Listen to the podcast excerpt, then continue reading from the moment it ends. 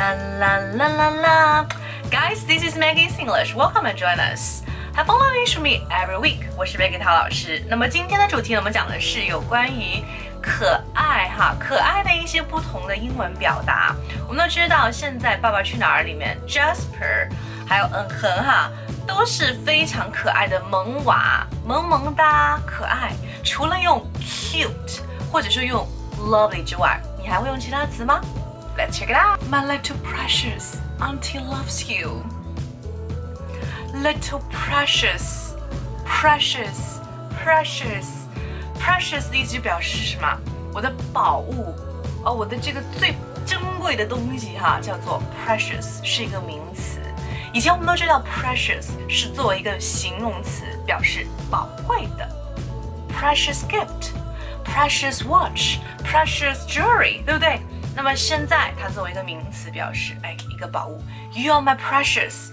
OK，你可以用这个 precious 来形容你对这个小孩的喜爱哈，包括你觉得他非常的可爱。Yes. OK，嗯，and also you can use adorable, adorable, adorable，可爱的，萌萌哒，可以用 adorable 这个词。那么首先我们知道 adore。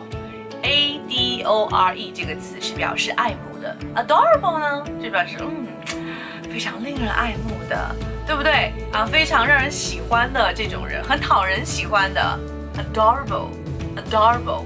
Your baby is absolutely adorable, adorable.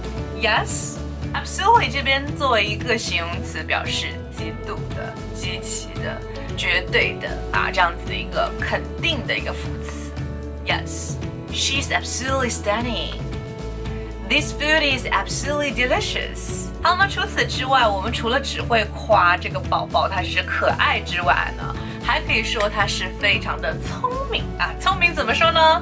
Smart，smart，我知道那个车啊，smart，S M A R T。What a smart baby! What a smart baby! I can't believe he's walking already and he's just turned one. Oh my god. What a smart baby. What a cute baby. What a lovely baby. What a genius baby. OK，那么这个句型可以用起来表示一个感叹句，what 啊加上一个形容词，再加一个名词。